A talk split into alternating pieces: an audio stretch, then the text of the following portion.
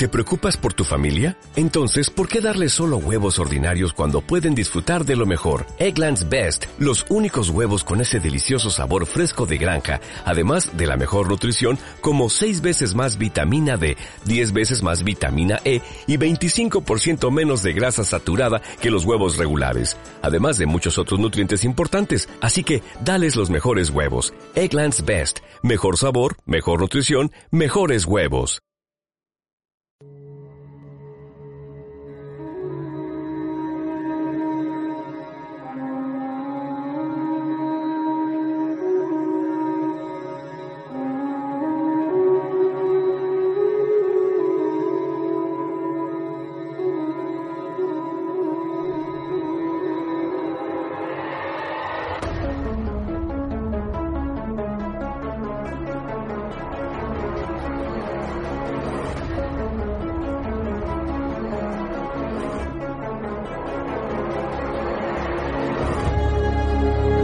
Saberlo todo. Nos da miedo pensar que solo sabemos algo. Pero lo que nos aterra es la certeza de que en realidad no sabemos nada.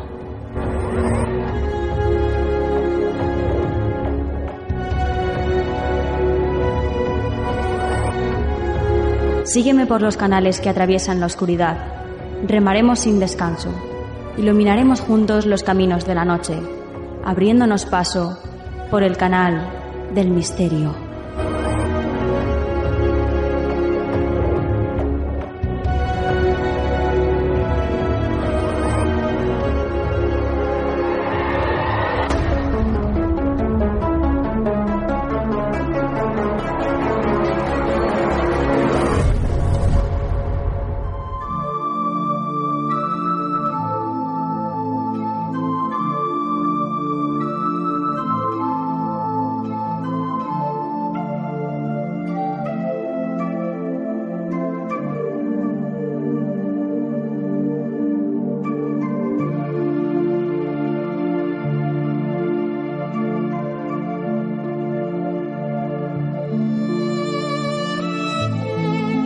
Buenas noches, soy Nuria Mejías y esto es Canal del Misterio. Bienvenidos una noche más a este vuestro programa de radio dedicado pues a esos temas que muy pocos atreven a tocar y que a nosotros nos encanta compartir. Ya sabes que nos estás escuchando desde la 97.7 FM de Valencia, si estás en Valencia, o que también nos puedes escuchar desde cualquier parte del mundo desde misteriofm.com. Gracias por seguirnos tanto en la web de canaldelmisterio.com como en la de misteriofm.com y gracias por apoyar estos dos proyectos. Esta noche, como no, otra noche repleta de contenido. Va a estar con nosotros Javier Pérez Campos presentándonos su último libro, Los Guardianes de Planeta. También van a estar con nosotros nuestros compañeros, la doctora Mar Robledo y Joan Scott Sorais, hablándonos de, bueno, de esa crónica de sucesos que traen ellos siempre. Va a estar con nosotros también Yolanda Robles con la melodía de tu alma y por supuesto las secciones fijas del programa, la actualidad y el consejo de la semana. Así que dicho esto y corriendo, comenzamos.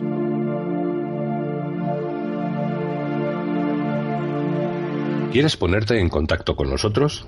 Nuestro email, tu rincón del misterio, arroba gmail.com.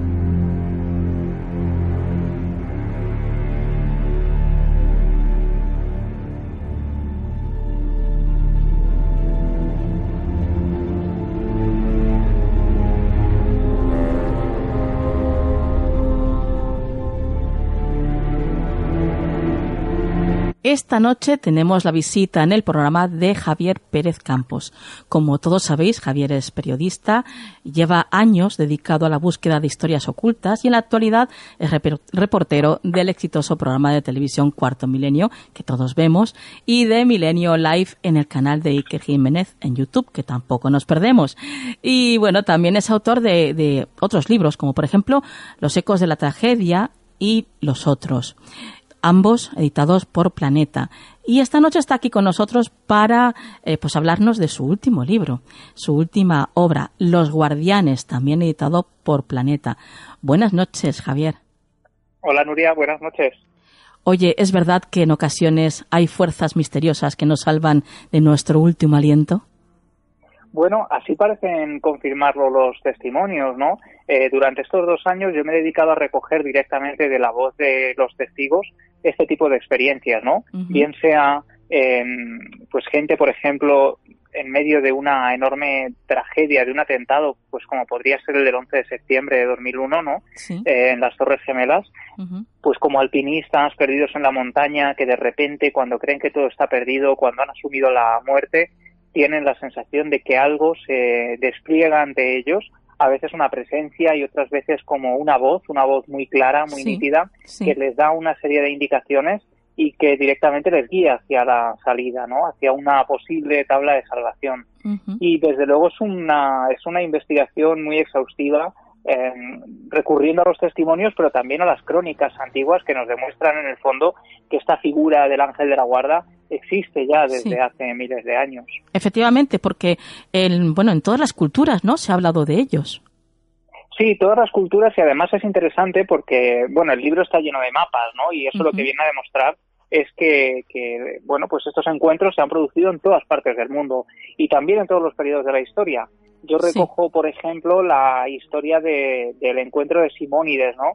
El famoso filósofo griego con una figura fantasmal que corresponde a un muerto que él enterró, estaba mal enterrado, lo encontró un día tirado en el, en el monte, eh, lo enterró, le dio un digno entierro y a, los, a las pocas horas el fantasma se le aparece para advertirle de que no se eche al mar porque se va a producir el naufragio de, y porque hay unas corrientes además tremendas que van a arrastrar a las embarcaciones y que tiene que quedarse en tierra a salvo. Y gracias a obedecer a ese consejo de ultratumba, pues Simónides, consigue sobrevivir porque efectivamente a la mañana siguiente se produce una terrible tormenta y hay un montón de embarcaciones que, terminan naufragando, ¿no? Con lo cual, ese tipo de encuentros con figuras que nos advierten, pues viene ya desde muy antiguo. Claro, claro. Eh, Javier, tú divides el libro en cuatro partes. ¿En, función a qué haces esta división? Mira, era muy, me parecía interesante, como decía, mostrar que no solo se producen los encuentros en todas partes del mundo, sino también en todas las culturas, ¿no? Cada una de las partes del libro lleva el nombre de una de estas figuras protectoras en distintas culturas. Eh, por ejemplo, el Atman, ¿no? Los dioses del lugar, eh, los dioses de las montañas, los Apus, por ejemplo, bueno, los centinelas. En, el fondo son figuras protectoras, incluso el propio Anima Mundi, ¿no? El alma del mundo que quizá de alguna manera nos eh, conecte con este misterio que nos está salvando la vida en ocasiones. Me parecía interesante por eso, ¿no? La manera de estructurar este tipo de, historias, aunque luego en el fondo es cierto que la estructura en sí no está tan clara como en el libro Los Otros, en los que, por ejemplo, era más sencillo dividir este tipo de, encuentros, ¿no? En los otros era un repaso mucho más general por el mundo de las apariciones y de los fantasmas, con lo cual era más sencillo pues establecer una especie de orden, ¿no? Aquí era, era un poco más complicado. Eh, ¿Qué te parece si entramos un poco eh, en algunas de las historias que nos cuentas en el libro? Bueno, algunas muy poquitas, porque el libro está lleno de historias. Sí, bueno, y además, fíjate, Nuria, una de las cosas que más me costó en realidad fue dejar fuera algunas de las historias, porque de cada una de las experiencias podría haber recogido más de una veintena de historias, ¿no? Por ejemplo, de alpinistas pues había un montón de historias. Lo que no pretendía tampoco era aburrir a, la gente, ¿no? Porque en el fondo una historia servía o podía ser paradigmática de muchas otras y tampoco hace falta relatar el encuentro de 20 alpinistas uno tras otro porque pueden ser muy similares. Pero sí que busqué la manera de, bueno, pues por ejemplo, un encuentro en alta mar que ocurre, ¿no? Y que aparece en el libro, un encuentro en un avión, en el aire, un encuentro en el dormitorio de tu hogar, o en, en, medio de una tragedia, de un accidente. es decir, pues como decía, ¿no? Demostrar que al final el paraje es lo de menos. Lo que importa es que en un momento de vida o muerte hay algo que aparece y que no sabemos de dónde procede. ¿Qué te parece si comenzamos con la primera historia que nos, nos, nos escribes en, en, el libro? Y es una historia que además sucede eh, pues un 11 de septiembre.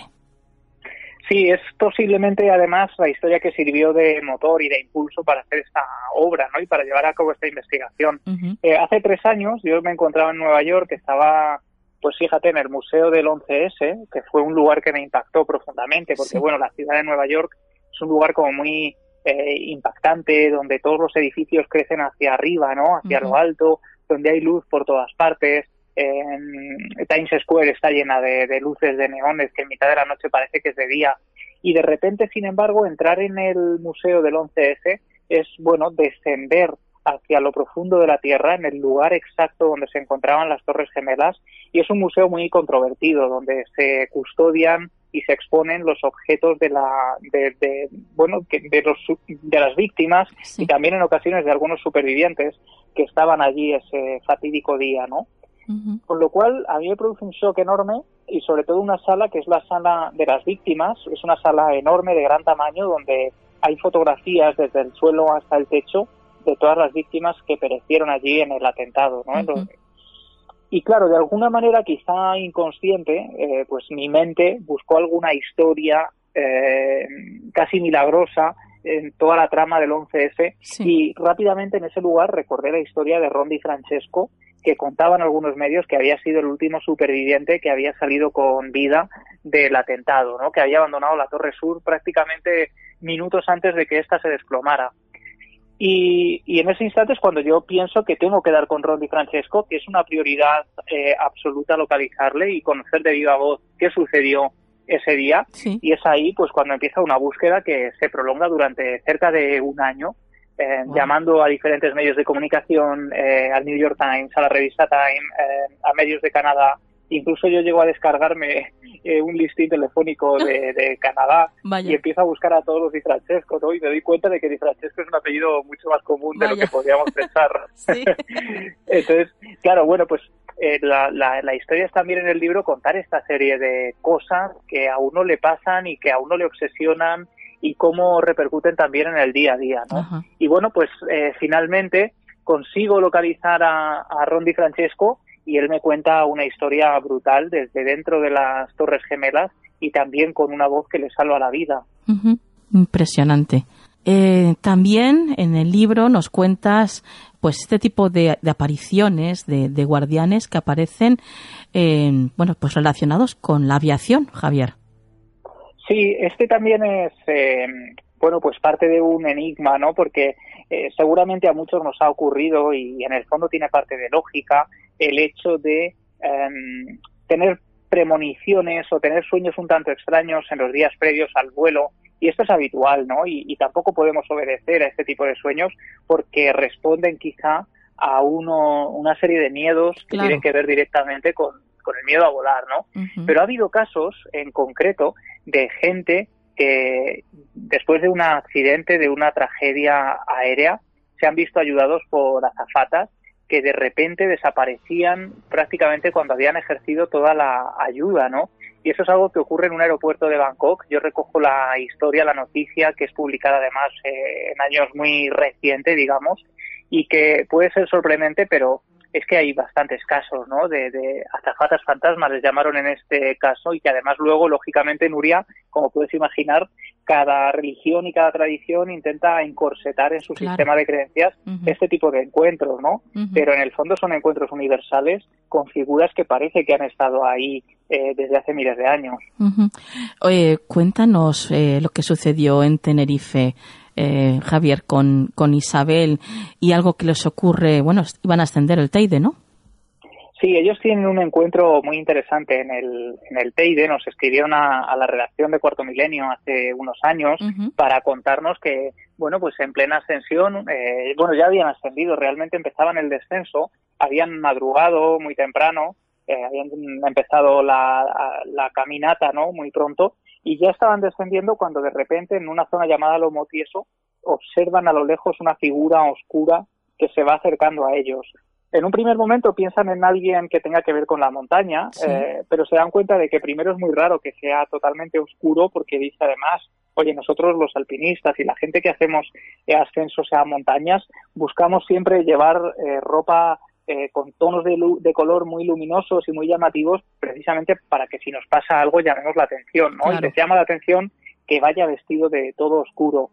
Según se acerca y cuando está ya a pocos metros se dan cuenta primero de que no hay rostro, de que todo es una sombra en sí misma, de que mide eh, más de unos cuatro metros de altura aproximadamente, es una figura enorme de gran tamaño, con un eh, porte importante y que además no hace el movimiento de caminar, sino que parece ir deslizándose sobre la superficie, una superficie que parece casi marciana, ¿no? Casi lunar.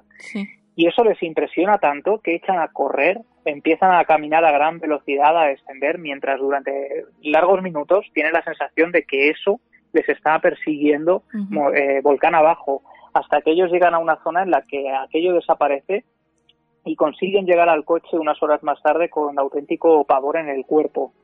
Claro, nosotros cuando conocimos esta historia viajamos hasta allí, me desplacé hasta el Teide para conocer de primera mano ¿no? este tipo de, encuentros, para saber si había habido otros casos similares.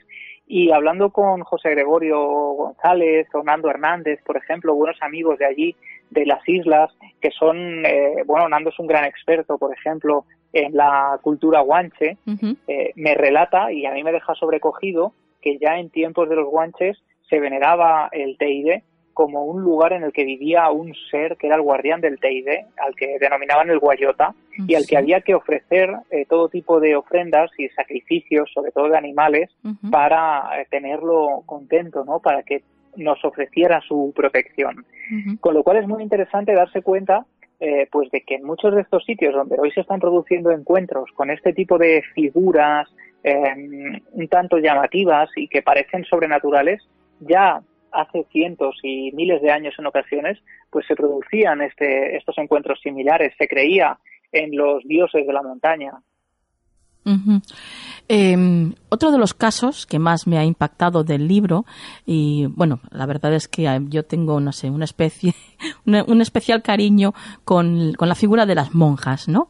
Y es el caso de Jane Potter y la monja de Tucson. Cuéntanoslo. Sí, el caso de Jane Potter además es uno de los bueno, es un caso muy impactante porque la propia Jane relata la experiencia del accidente de coche, ¿no? Ella tiene un accidente de tráfico y, desde luego es un accidente muy aparatoso, se produce un vuelque del vehículo, em, incluso ella relata pues cómo queda muy malherida, empieza casi a desangrarse, eh, la nariz le queda colgando del rostro, em, y en esa en esa en ese momento no de auténtico miedo de no saber qué está ocurriendo ella tiene la sensación de que en el asiento del copiloto ella iba completamente sola, pero Jane siente que allí hay alguien sentada con ella, ¿no? Eh, casi la intuye incluso por el rabillo del ojo y piensa que es una monja, una monja que está asistiéndola y en un momento dado la monja directamente le habla y le dice que se mantenga despierta, que no se duerme porque los servicios de asistencia y de emergencias están a punto de llegar, van a venir pronto y tiene que mantenerse calmada sobre todo que tiene que respirar profundamente y procure no hiperventilar, ¿no?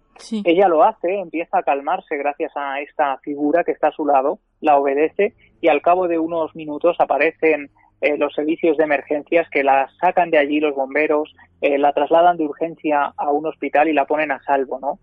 En las noches posteriores, Jane afirma eh, tener la sensación de que durante la noche entra en la habitación una monja, la misma que había estado con ella, para ver cómo estaba, ¿no? Para interesarse por su salud. Y finalmente, cuando pregunta a los doctores quién era esa monja, quién era esta mujer que había estado con ella en el vehículo y que la se había preocupado por ella en los días posteriores, ellos le dicen que no hay ninguna monja, que allí no había nadie con ella y que, por cierto, le dicen eh, menos mal que conseguiste respirar pausadamente porque tenías una perforación en el pulmón y si hubieras hiperventilado fruto del miedo del momento, eh, probablemente se nos podría haber complicado todo, ¿no? El caso de Jane Potter, en el fondo, bueno, pues es em, la asistencia de esta monja, la monja de Tucson, que había sido vista en otros lugares, em, que en España incluso hemos tenido encuentros similares de gente que ha visto monjas en situaciones muy concretas. Y en este caso, además, Nuria, es llamativo el, bueno, la relación de la figura que aparece en este caso con la imagen de una monja, ¿no? ¿Sería una monja realmente? ¿Tiene algo que ver la mente del testigo que de alguna manera interpreta o condiciona una realidad que se nos presenta? Eh, no lo sabemos, pero, pero desde luego las monjas eh, prestan un servicio de caridad ¿no? y de ayuda al prójimo. Porque creo que incluso llega incluso a, a, sentir como una mano cálida, ¿no? Que la coge la mano.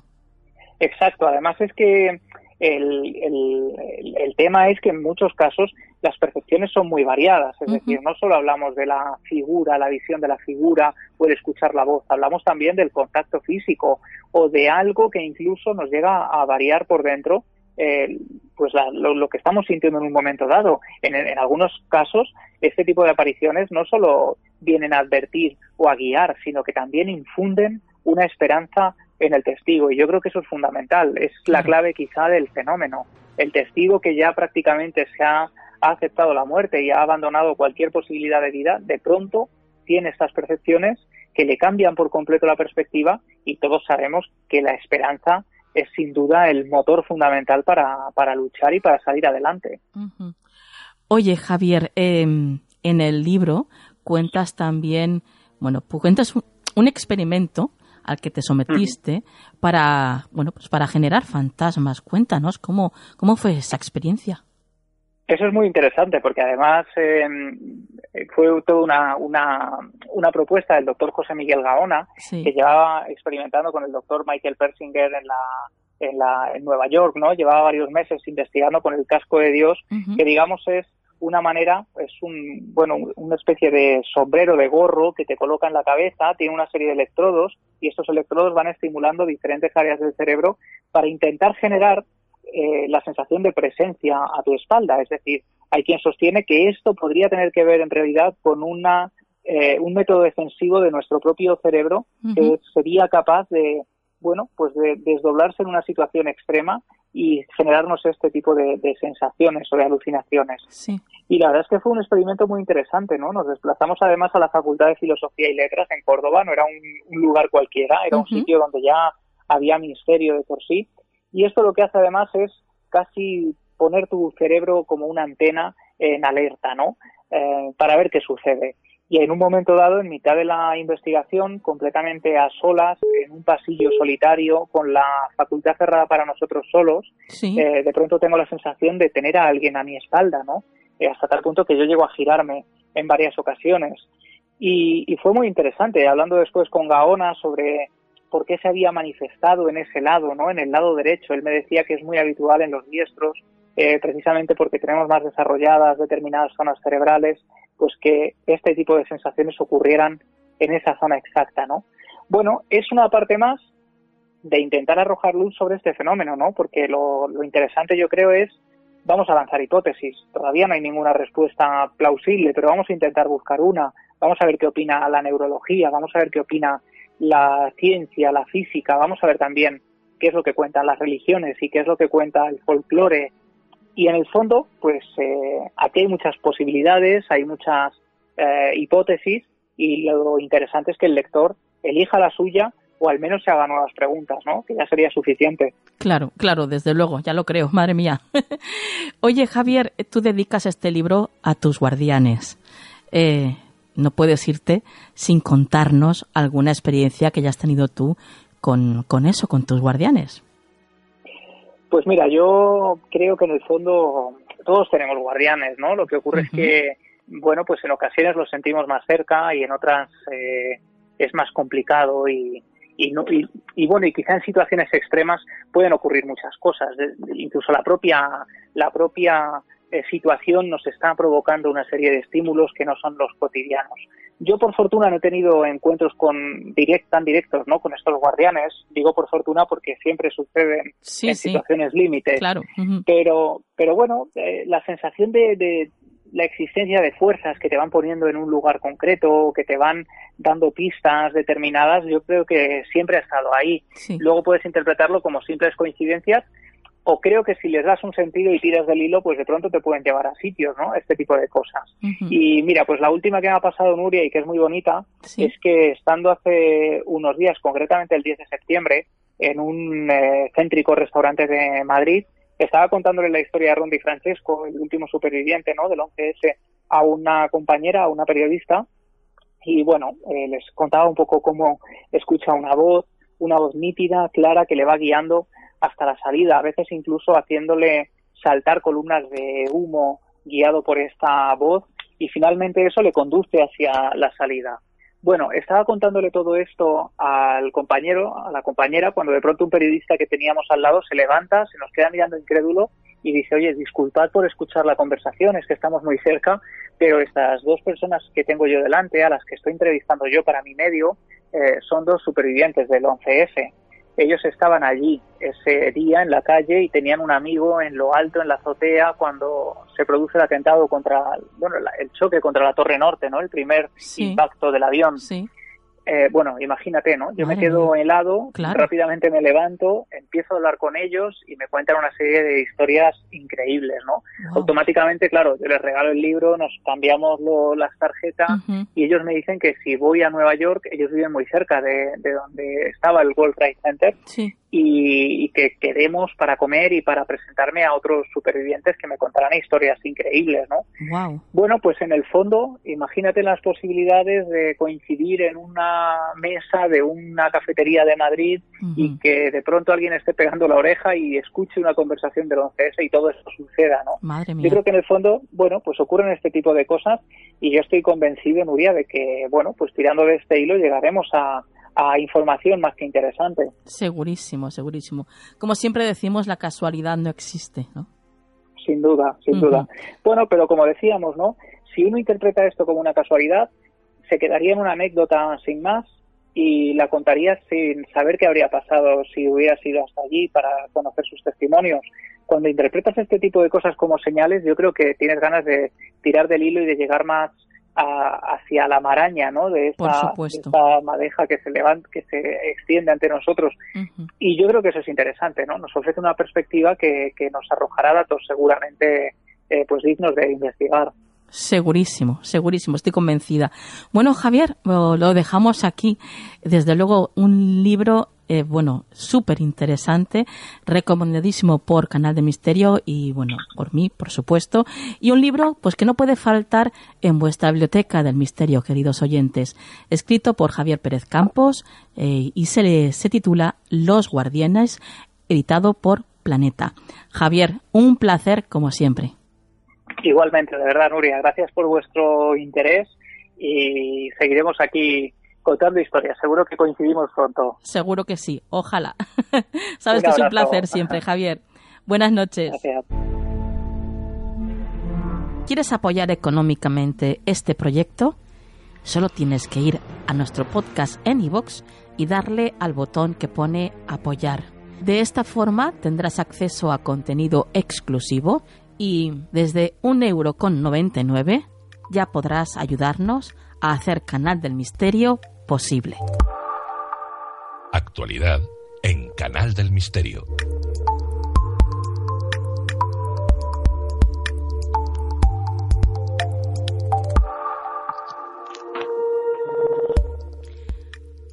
Bueno, pues ya estamos en la actualidad con María Toro. Buenas noches, María. Buenas noches, Nuria. Vamos a por el primer titular que nos traes esta noche y dice así la geología descubre que hay un continente perdido escondido debajo del sur de Europa. Así es, Nuria. Esto salió publicado en la revista Nature y lo lidera un equipo del Departamento de Ciencias de la Tierra de una universidad de los Países Bajos. Este continente perdido, llamado Gran Adrià, surgió hace unos 240 millones de años después de que se separara de un supercontinente del sur formado por África, la Antártida y América del Sur, además de Australia, que se llamaba Gondwana. Se extendía desde lo que ahora son los Alpes hasta Irán, por encima y por debajo del agua, por lo que probablemente conformaba una cadena de islas o archipiélagos. El Gran Adrià pertenecía a la placa tectónica africana, si bien no era parte del continente africano, ya que había un océano entre ellos, que se deslizaba lentamente debajo de la placa tectónica euroasiática, en lo que ahora es el sur de Europa. Hace entre 100 y 120 millones de años, el continente Gran Adrià se estrelló contra Europa y comenzó a sumergirse debajo de él pero algunas de las rocas eran demasiado ligeras y por lo tanto no se hundieron en el manto de la Tierra. En cambio fueron de alguna manera raspadas durante el proceso de inmersión e inmersión, perdón, de inmersión y emersión, durante el cual se formaron cadenas montañosas como los Alpes. Eh, también mantuvo estas rocas antiguas encerradas en su lugar y allí los expertos observaron la orientación de pequeños minerales magnéticos formados por bacterias primitivas en estas rocas. Las bacterias producen estas partículas magnéticas para orientarse con el campo magnético de la Tierra. Cuando la bacteria muere, los minerales magnéticos quedan en el sedimento. Con el tiempo, el sedimento a su alrededor se convierte en roca congelándolos en la orientación que tenían hace cientos de millones de años. Y los geólogos descubrieron que en muchas de estas regiones las rocas habían sufrido grandes rotaciones. Además, el equipo reconstruyó grandes rocas que solían estar juntas como en un cinturón de volcanes o en un gran arrecife de coral, como si fuera un gran rompecabezas de tamaño gigantesco. El estudio lleva 10 años en desarrollo y quedan aún muchas dudas por resolver. Qué interesante, qué interesante, María. Continuamos con el siguiente titular. La Marina de Estados Unidos admite el avistamiento de tres ovnis. Sí, Nuria, fue a través de su portavoz, Joseph Gradilla, y ante varios medios de comunicación estadounidenses que incluyen a la revista Time confirmó la veracidad de unos vídeos captados por el ejército que no estaban destinados a hacerse públicos, donde se pueden observar tres objetos voladores no identificados. Explicó que generalmente se prueba que son objetos terrestres y no alienígenas, como drones, cuyo uso ha aumentado muchísimo estos últimos años. Y añade que el ejército prefiere nombrarlos como fenómenos aéreos no identificados en vez de ovnis. Recordemos que la filtración la lideró el New York Times en diciembre de 2017 y marzo de 2018 quienes hablaron de que existía un programa para la identificación de amenazas aeroespaciales avanzadas del Departamento de Defensa de Estados Unidos para identificar este tipo de objetos no identificados. A quien puede interesar, hace unos meses el canal History Channel emitió la serie Sin Identificar dentro de la investigación de ovnis en Estados Unidos en la que participaban diferentes pilotos del ejército con declaraciones muy impactantes, eh, donde describen naves como sólidas, blancas, lisas y sin bordes, como un huevo alargado, con capacidad de hacerse invisibles al acercarse a ellas y realizando maniobras inexplicables y con velocidades hipersónicas. Así que a todos los interesados se las recomiendo.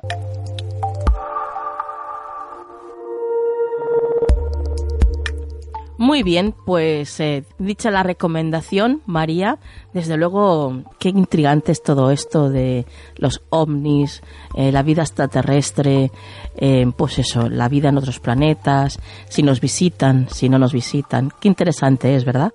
Sí, la verdad que sí. Y esto este, va a llamar más la atención y nuestro interés en tanto el ejército no, no admita su existencia. Fíjate que en esta serie que os acabo de mencionar, eh, los propios pilotos del ejército eh, tienen declaraciones muy impactantes al respecto que no, no tienen este, nada que ver con lo que manifiesta, manifestó su portavoz. Bueno, pues a ver, algún día será desvelado este gran misterio de los ovnis. Yo, yo creo que sí. ¿Tú qué crees, María? También espero que sí. Y no falta mucho. Pues ojalá, así sea. María, tus vías de contacto. Sí, os dejo mi Twitter que es arroba María Toro Diana. Compañera, hasta la próxima. Hasta la próxima, Nuria. ¿Quieres ponerte en contacto con nosotros? Nuestro email, tu rincón del misterio, arroba gmail.com.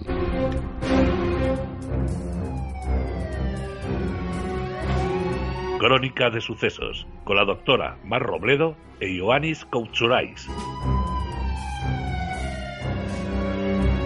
Bueno, pues ya estamos en Crónica de Sucesos con nuestros compañeros, la doctora Mar Robledo e Ioannis Koutsurais, del Instituto Europeo de Investigación Criminal. Buenas noches, chicos. Hola, ¿qué tal? Buenas noches. Muy buenas noches. En esta ocasión venís para hablarnos sobre el caso de Gabriel y bueno, y el veredicto que ha habido esta semana, ¿no? Así es. Eh, bueno, si recordamos el, caso, Gabriel Cruz es un, era un niño de 8 años que desaparece el día 27 de febrero del 2018. Eh, sale de casa de su abuela para ir a casa de unos familiares en, un pueblo de, de, Almería. Y, bueno, pues en las hortizuelas. Eh, la, la, distancia era unos 100 metros aproximadamente. Y en esa distancia Gabriel desaparece.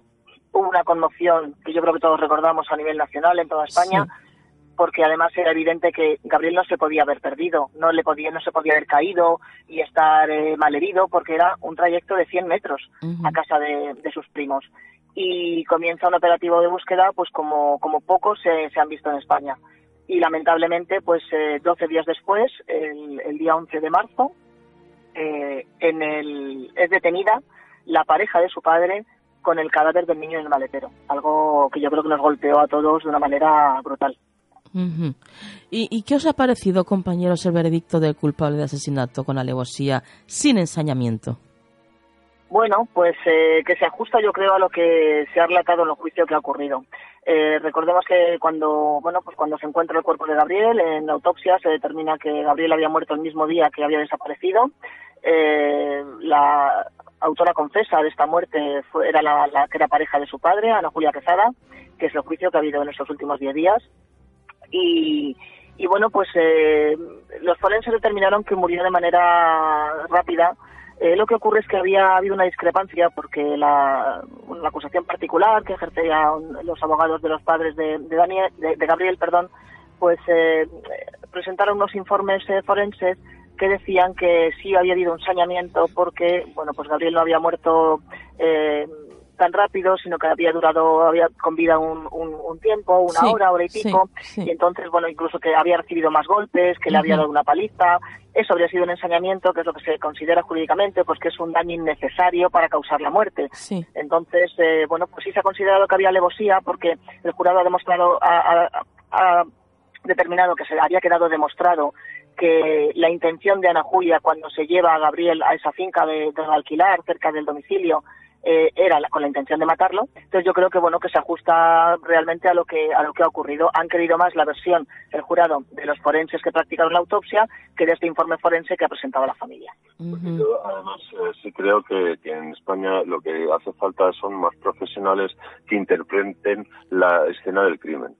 Me explico eh, hay que saber exactamente, por muy escabroso que sea, qué es lo que ha sucedido, porque, por, porque ha sucedido y ha ocurrido, en este caso a una víctima infantil.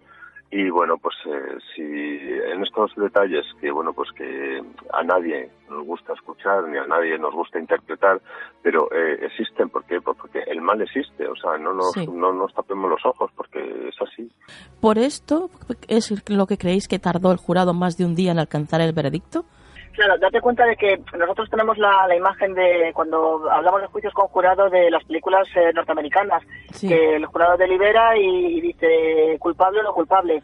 No es así realmente, y en España no es así. Daros cuenta de que la, simplemente la lectura de ese veredicto llevó hora y media, porque lo que les dieron al, jurado, lo que el tribunal le da al jurado, son una serie de ciento, más de 140 preguntas que tenían que responder, porque el, veredicto eh, tiene que quedar motivado. Es decir, tiene que estar explicado, no, basta, no basta con que eh, diga, con que un jurado diga por unanimidad que es eh, que Ana Julia Quezada es culpable de asesinato con alevosía. No, no, tienen que decir el por qué llegan a eso. Y ese por qué viene explicado en las preguntas que tienen que responder que, que bueno, pues que les hace el, el tribunal. De esa manera se garantiza que, bueno, pues que no hay no hay una por mucha por mucha inferencia y por mucha información previa que pueda tener el jurado que obviamente la tiene y por muy condicionados que vayan eh, tienen que explicar en base a lo que han visto en el juicio y a las pruebas que se han practicado responder a esas preguntas y en base a esas respuestas llegar a un veredicto. Por eso quedan por eso aunque aunque estemos muy influenciados por los medios en casos conocidos pero realmente eh, si eso no está bien fundamentado el jurado se lo habría o sea, perdón el tribunal devuelve ese veredicto al jurado por eso tardaron día y medio. Yo creo que, que, lo tenían claro, pero bueno, había que redactar ese veredicto y ir contestando una por una todas esas preguntas, que yo creo que, que además eh, fueron todas, creo que fueron todas, eh, respondidas por unanimidad del jurado, es decir, que no hubo debate. O sea, debate realmente no tuvo que haber porque estaban todos de acuerdo. Pero bueno, tenían que ir contestando y redactando la respuesta a esas preguntas. Por eso se tardó un día y medio, no por ninguna otra cosa. Cada uno de los miembros del jurado tiene que hacer lo propio. Claro, claro. ¿Qué estrategias, eh, compañeros, ha manejado la defensa? Porque, eh, ¿cómo se defiende, no? Algo así. Bueno, pues eh, bajo mi punto de vista ha sido una defensa muy burda, porque inicialmente la asesina confesa, bueno, pues dijo que algo que yo creo que a todos incluso nos, nos provocó hasta a mí personalmente tengo que decir que indignación, ¿no? Decir que había sido en legítima defensa, que se había defendido de un niño de ocho años porque el niño la amenazó con un hacha. eh, posteriormente, pues eh, como lo de la legítima defensa, yo creo que se daban cuenta de que no iba a colar, si me permites la expresión, eh, dijo que había sido en el juicio lo que se ha mantenido es que ha sido eh, fue algo accidental, que no quiso matarle, que lo que quería era taparle la boca porque el niño la estaba insultando. y, ya por último, encima, como no, no, olvidemos que hay otros dos delitos por los que ha sido condenada también, que es el daño moral y psíquico a los padres, de esos 12 días que está viendo dónde estaba el cuerpo del niño, alentó, eh, o sea, eh, les agravó ese sufrimiento y esa angustia de no saber dónde estaba su hijo y que pudiese estar vivo, y ha sido condenada a esos dos delitos. Bueno, pues eh, para, para intentar defenderse de esos de esas acusaciones eh, la estrategia de la defensa que ha seguido la defensa ha sido decir que bueno que es que ella estaba no estaba en plenas facultades en esos momentos por la medicación que estaba tomando algo que el jurado evidentemente ha dicho que no es así. Quería yo apuntar. Yo creo que, eh, la primera estrategia fue eh, encaminarlo hacia un delito de odio ¿eh? porque empezaron con bueno pues con problemas raciales que si no sé qué algún tipo de comentarios y eh, bueno pues eh, cambiaron automáticamente de estrategia porque estábamos hablando de un niño. Claro claro. Y la acusación que cómo creéis que lo ha hecho bueno yo creo que la acusación lo ha hecho muy bien. Creo que la fiscalía ha hecho una exposición de los hechos brillante eh, con, lo, con lo dantesco que es eh, y los detalles tan horribles que hay en este caso. Y, creo que la acusación particular pues eh, lo ha hecho pues pues muy bien de, una manera más visceral probablemente por su contacto al fin y al cabo es el abogado de los padres y no tiene que ser fácil no tiene que ser fácil porque estás defendiendo a unos padres que están rotos. Rotos para siempre ojo rotos para siempre porque el daño causado a estos padres es, es irreparable ya y, bueno, pues lo ha hecho de una manera incluso visceral, diría yo, ¿no? Mira, yo eh, destacaría un momento en, en, una exposición del abogado defensor eh, en el que eh, estaba de fondo, parece ser, pues Ana Julia llorando, llorando, llorando, y bueno, llorando, fingiendo que lloraba, interpretando que lloraba. Sí, sí. Exacto. eso, eso sí iba a decir ahora, porque, porque era muy curioso el el ver durante, el, bueno, las imágenes que hemos visto, ¿no? De, del juicio y cómo parecía que se derrumbaba, cómo lloraba eh, con lágrimas, o sea, salían lágrimas de sus ojos, cómo estaba, parecía que hundida, y sin embargo el día de, del veredicto estaba totalmente entera y con una, no sé, con una frialdad impresionante, ¿no? Sí, mira, hay un, bueno, pues hay estudios que, que es la interpretación de, de, los, de, los, de la información no verbal, ¿no? y, y, bueno, pues eh, esta mujer, lo que pasa es que durante muchos años eh, esa interpretación le ha servido, le sirvió en su país y le sirvió en este país hasta que, bueno, pues hasta que se fue ya Mm, y, bueno, pues ocasionó la, muerte de, un, niño, de un menor, pero mm, el ser humano, antes de hablar, aprende a, bueno, a gesticular, a, comportarse, y si a ti te, viene bien, porque consigues tus objetivos, pues, pues los vas a potenciando. Y, ella trató interpretar su papel, o sea, a lo que está acostumbrada. ¿Cuántas, cuántas cosas ha debido conseguir interpretando ese papel. Claro. Pues yo mm, os voy a recordar una. Eh, recordemos que cuando muere su hija, en extrañas circunstancias, y que hoy en día, aunque el caso está prescrito, se considera que probablemente Ana Julia tuvo algo que ver con la muerte de su hija, eh, no se la tomó declaración por el estado en el que se encontraba. Mm. Eso ¿eh? Eh, quiero decir, en aquella ocasión, pues si realmente fue la autora de la muerte de, su hija o tuvo algo que ver. Y bueno, pues consiguió que ni siquiera se la tomase declaración porque, mm, bueno, pues eh, estaba en un estado en el que no se, no se hizo. Pero a mí me gustaría destacar una cosa del, del comportamiento de Ana Julia y es que cuando se estaba leyendo la sentencia, hubo un, el, el veredicto, perdón, la sentencia todavía no ha llegado, hubo un momento en el que su expresión fue de aburrimiento. Vaya a ver si esto termina pronto porque me estoy aburriendo. Una falta de respeto y de consideración eh, total y absoluta, porque ahí ya no tenía que fingir, ya estaba todo hecho, ya no tenía que convencer a nadie. Y esto, fíjate, a mí me recordó ese momento en el que la Guardia Civil la está persiguiendo, bueno, la está siguiendo, no persiguiendo, la está siguiendo con el coche, cuando lleva el cadáver de Gabriel y ella va relatando y va hablando las barbaridades que iba diciendo. Estaba hastiada. Pues en este, a mí, el, el, ese, ese momento en el que hay un momento en el que cruza las piernas y hace un gesto con la cara de, de uff, a ver si esto termina ya, ¿no? Qué aburrimiento. Esa, es, la verdadera Ana Julia y no esa que, que, fingía llevarse las manos a la cara llorando y que intentaba tener lágrimas. Eh, esa no, esa no es la, la real. Esa es, como dice Joanis, pues el papel que ha interpretado y que le ha servido durante muchísimos años. hay actrices y actores que de la risa pasan al, llanto más em, emocionante, porque, bueno, pues todos podemos recordar algún actor favorito en el cual ha llorado y todos nos ha llegado al corazón. Sí, sí. Pero es un actor y está cobrando por ello. Pues en este caso conseguía sus objetivos. ¿Y cuál creéis que va a ser la sentencia, compañeros? Mira, se pide tanto la Fiscalía como la acusación particular piden la prisión permanente revisable. Eso es un debate que hay ahora mismo en la calle, todos lo sabemos, eh, la, si se va a derogar o no, pero incluso ahora mismo está vigente. Entonces, la pregunta es, ¿se podría aplicar? Pues eh, hay voces que dicen que sí, me refiero a voces jurídicas y, opiniones jurídicas que dicen que no, porque si se ha utilizado la alevosía para demostrar el asesinato, eh, no se puede utilizar la alevosía para demostrar un agravante que lleva a la prisión permanente revisable. Entonces, eh, yo la verdad es que lo que se ve como un caso claro para prisión permanente admisible, pues eh, parece ser que jurídicamente no está tan claro. De hecho, este año, a principios de año, ya hubo una sentencia que el Tribunal Supremo la echó para atrás precisamente con este argumento. Sí. Con lo cual, eh, no, no sé exactamente qué va a ocurrir, no sabemos qué va a ocurrir. ahora bien, yo te digo, yo soy, yo soy partidaria de que no se derogue la prisión permanente revisable y yo creo que este es un caso eh, porque el problema es que la maldad no se puede no, no se puede juzgar y la maldad no se ha juzgado en este caso, pero debería ser así. Quiero decir, en este caso se debería de juzgar y que fuese un agravante la maldad con la que esta mujer ha actuado, el daño que ha hecho, que mató a un niño, la tortura a sus padres, eh, y yo creo que eso, esa maldad que no se juzga creo que es merecedora de, esa prisión permanente revisable por el bien de la sociedad. Bueno, pues compañeros, lo dejamos aquí. Eh, Increíble lo de este caso, increíble. Eh, ¿Vuestras vías de contacto? Bueno, pues eh, yo creo que los dos nos pueden localizar, tanto en el Twitter como en el Facebook, en las cuentas del Instituto Europeo de Investigación Criminal, y a mí personalmente, pues en Twitter y en Facebook, eh, en Emma Robledo. Y a mí en, Twitter, que es arroba consuláis, y luego pues en Facebook mi nombre, Iván Consuláis y ambos, eh, bueno, pues eh, pertenecéis al Instituto Europeo de Investigación Criminal. Compañeros, muchísimas gracias por haber estado una noche más con nosotros y hasta la próxima. Muchísimas gracias. Gracias a ti, Nuria, y gracias a todos. Un abrazo.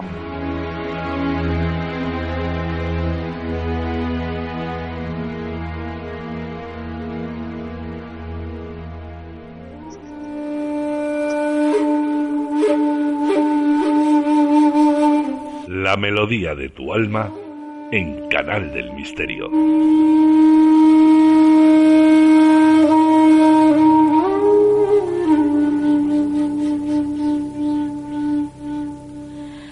Bueno, pues ya estábamos aquí envueltos por esta melodía maravillosa y por esta melodía para tu alma, con Yolanda Robles, por supuesto. Buenas noches, Yolanda. Buenas noches, Nuria, ¿qué tal? Pues aquí encantadísima de estar contigo una noche más. ¿Y de qué nos vas a hablar esta noche? Bueno, pues vamos a dar un pasito más y vamos a hablar sobre el despertar de la conciencia.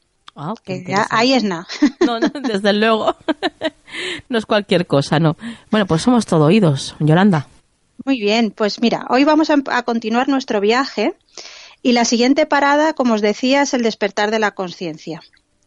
Esto no pensemos que va a ser fácil ni que lo vamos a conseguir de hoy para mañana, porque no tiene fecha ni destino definido. Solo lo que cada uno quiera avanzar y hasta donde quiera llegar. Y nunca, nunca termina. Pero eso sí, para dar este paso, primero tendremos que haber hecho el trabajo que hizo nuestro árbol de la parábola del ser que conté la semana pasada y que os pedí como deberes que reflexionaseis sobre ello para partir de la base de que todos reconocemos quiénes somos. ¿Has hecho los deberes, Nuria? Bueno, pues eh, sí. tú ya sabes que yo soy muy obediente. Yo siempre hago los deberes. Muy bien, así me gusta. Porque como nuestro roble, eh, tenemos que hacer este trabajo, ya que, como decíamos, tenemos en nuestro interior una semilla que hay que cuidar y alimentar todos los días para que la cosecha se manifieste en la realidad de cada uno. Igual que cada día cuidamos nuestro cuerpo físico, nuestro exterior, nos lavamos la cara, el cuerpo, nos alimentamos, hacemos ejercicio para estar bien y sentirnos mejor, pues también tenemos que hacerlo cada día con nuestra semilla. No la olvidemos. A la persona que más voy a amar es a mí misma y eso no es ser egoísta. Esto quiero que nos lo grabemos a fuego, que es súper importante. Sí, sí, sí, porque hay mucha gente que confunde, ¿verdad?, lo que es la autoestima con el egoísmo. No tiene nada que ver. O con el egocentrismo. Exactamente, son cosas completamente diferentes, ¿eh? pero tenemos que cuidarnos. Y estaréis preguntando que cómo lo vamos a hacer. claro. Pues claro, pues lo vamos a hacer abriendo los ojos del corazón, escuchando los deseos más profundos de nuestra alma reconociendo el propósito de nuestra encarnación actual y vamos a actuar en consecuencia de ello. Haciéndole caso en definitiva, ya que seguro lleva tiempo llamando a nuestra puerta y por creencias limitantes, patrones de conducta, a veces también porque socialmente no está bien visto, etcétera. Y también, sobre todo, porque estamos más pendientes del exterior que del interior, no le hacemos caso. Así es. Pero ella está ahí, nuestra alma está ahí y no se cansa de esperarnos. Bien, estaréis pensando, Yolanda, qué fácil es decirlo, ¿no? ¿Y esto cómo se hace realmente? Bueno, pues hoy os voy a pedir otra vez que hagamos un ejercicio, pero lo vamos a hacer ahora todos juntos y es fácil y rápido. Vamos a recordar alguna situación en la que hayáis estado, pero que en realidad no queríais estar. Una situación incómoda, tomando una decisión que no os gustaba. Vamos a pensar un momentito en esa situación que la tengamos todos en nuestra mente, en nuestro recuerdo, y vamos a observar a nuestro cuerpo en esta situación. ¿Os habéis fijado en las señales de desaprobación que os enviaba? Probablemente tensión en alguna zona del cuerpo, rigidez, dolor de cabeza inesperado, pinchazo en el estómago. Hay personas que me han contado que a veces hasta un lumbago repentino. Bien, bueno, pues ahora vamos a hacer lo contrario. Ahora vamos a recordar otra situación en la que sí queríamos estar. ¿Percibís los cambios? Pues os propongo empezar de esta manera este viaje hacia el despertar de la conciencia. Primero, lo más importante, escuchando la sabiduría de nuestro cuerpo, autoobservándonos cada día. No requiere mucho tiempo, es simplemente estar pendiente y dedicarle unos minutos. Después, viviendo el presente, puesto que es el único momento que tenemos. Vivimos en presente continuo. Mantendremos nuestra, nuestra atención en lo que existe aquí y ahora.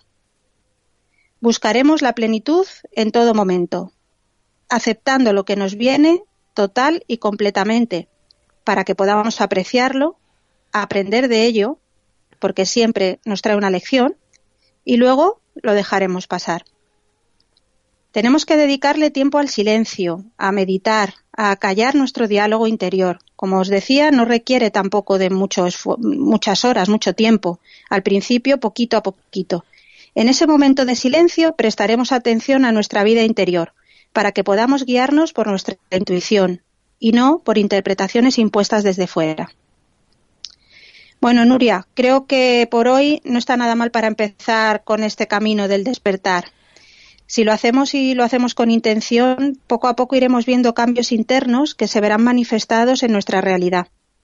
Notaréis la transformación en la manera de percibir vuestra vida y el mundo, porque como dice otra gran amiga del alma, si cambias la forma de ver el mundo, el mundo cambia. También vais a encontrar el propósito de lo que estáis experimentando. Tendréis ganas de hacer actividades que os nutren y os llenen de bienestar tendréis mayor conexión con la naturaleza y los principios universales. Tendréis respeto hacia vosotros mismos y, sobre todo, muy importante también con los tiempos que estamos viviendo, para las creencias de los demás. Tomaréis acciones proactivas en vuestras vidas. Recordad, el despertar de la conciencia es un camino infinito, no se acaba, no es un grado al que haya que llegar, ni una carrera. Es una semilla que cultivar todos los días para que la cosecha se manifieste en tu realidad. Bueno, bueno, bueno. Totalmente de acuerdo contigo. Ya sabes que estamos juntas caminando este eh, bonito, precioso, maravilloso camino, pero desde luego nada fácil también. Eh, la verdad es que eh, tiene muchas recompensas el caminar este camino, valga la redundancia, pero es duro, ¿eh? hay que ser valiente, hay que ser valiente para caminarlo. Por eso es importante tener eh, hermanas del alma como tú para ayudarnos en momentos en los que se hace más difícil. en eso estamos todos. Eh. Tú también, ya sabes que cuando lo he necesitado has estado ahí. Así que gracias por eso y por todo lo que tenemos todavía que recorrer juntas, Yolanda. Así es, así es, Nuria. Compañera, ¿tu vía de contacto? Pues sí, nuestra dirección de email es la melodía de tu alma gmail.com. Pues hasta la próxima. Hasta la próxima, Nuria. ¿Quieres apoyar económicamente este proyecto? Solo tienes que ir a nuestro podcast en iVoox y darle al botón que pone apoyar. De esta forma tendrás acceso a contenido exclusivo y desde un euro con ya podrás ayudarnos a hacer Canal del Misterio posible. El consejo de la semana en Canal del Misterio.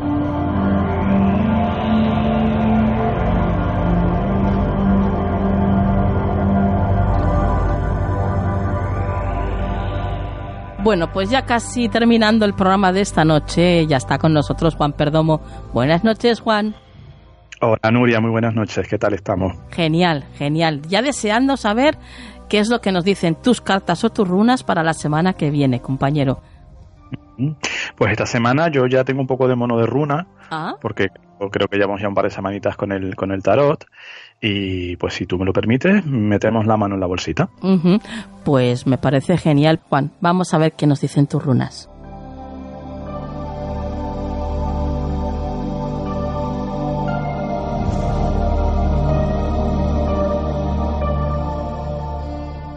Sorpréndenos, compañero. Muy bien, Nuria. Pues mira qué runa más bonita eh, que tenemos aquí. Gebo escrita G-E-B-O, que es una runa que digamos es un aspa, ¿no? Es, un, es una cruz en aspa. Es una runa preciosa que nos habla, Nuria, de regalos, de dones, de cosas que nos van a llegar, cosas que nosotros también vamos a dar a los demás, un poco por, fíjate, muy al hilo de lo que hablaba ahora, ¿no? De lo bonito que es tener gente determinada en tu vida, eh, trabajar con ellos o convivir con ellos, ¿verdad? Gebo es una runa, Nuria, que nos dice que esta semana vamos a tener que ser muy conscientes de todo lo que tenemos, y de todo lo que damos. Eh, Gebo es una runa que muchas veces en la, en la posición de consejo indica que igual no estamos eh, dando, perdón, todo lo que debiéramos, que nos estamos volviendo un poco huraños, un poquito egoístas, digamos, ¿no? Un poquito rácanos.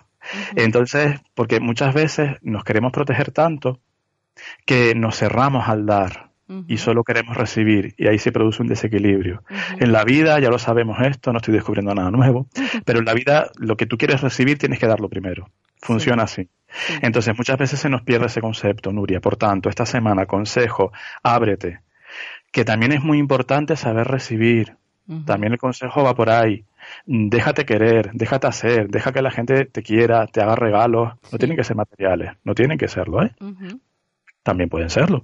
Pero el tiempo eh, es un regalo. Cuando alguien te da su tiempo, cuando alguien comparte contigo su tiempo, eh, su, no sé, un momento determinado, eso es un regalo que no tiene precio.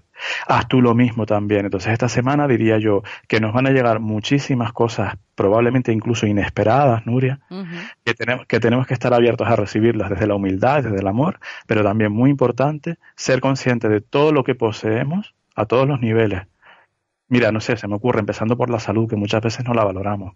Sí. ¿Vale? El hecho de estar vivo y sano, ¿qué más quieres? A partir de ahí ya lo puedes tener todo. Eh, y sobre todo, como decía, abrirnos a los demás y dar. Porque puede que, a lo mejor, a mí me resuena personalmente, ¿eh? a lo mejor estas semanas anteriores, por lo que sea, hemos estado un poco más cerrados, o hemos estado un poquito más, como digo, rácanos, pues no, hay que abrirse.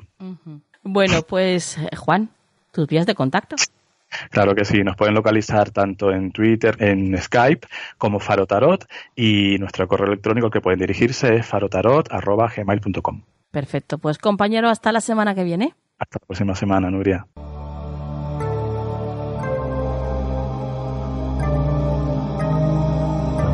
¿Quieres ponerte en contacto con nosotros? Nuestro email, tu rincón del misterio, arroba gmail.com. Bueno, hasta aquí el programa de esta noche. La verdad es que es un privilegio poder estar estos 60 minutos con todos vosotros. Es una maravilla. Gracias por estar ahí de nuevo y gracias por estar la semana que viene, que sabemos que estaréis. Contamos con ello. Y ahora os dejo con la frase de la semana. Hay quien llega a tu vida para que aprendas a amar. Y hay quien llega para que aprendas a amarte. Que la luz esté siempre en vuestras vidas. Hasta la semana que viene.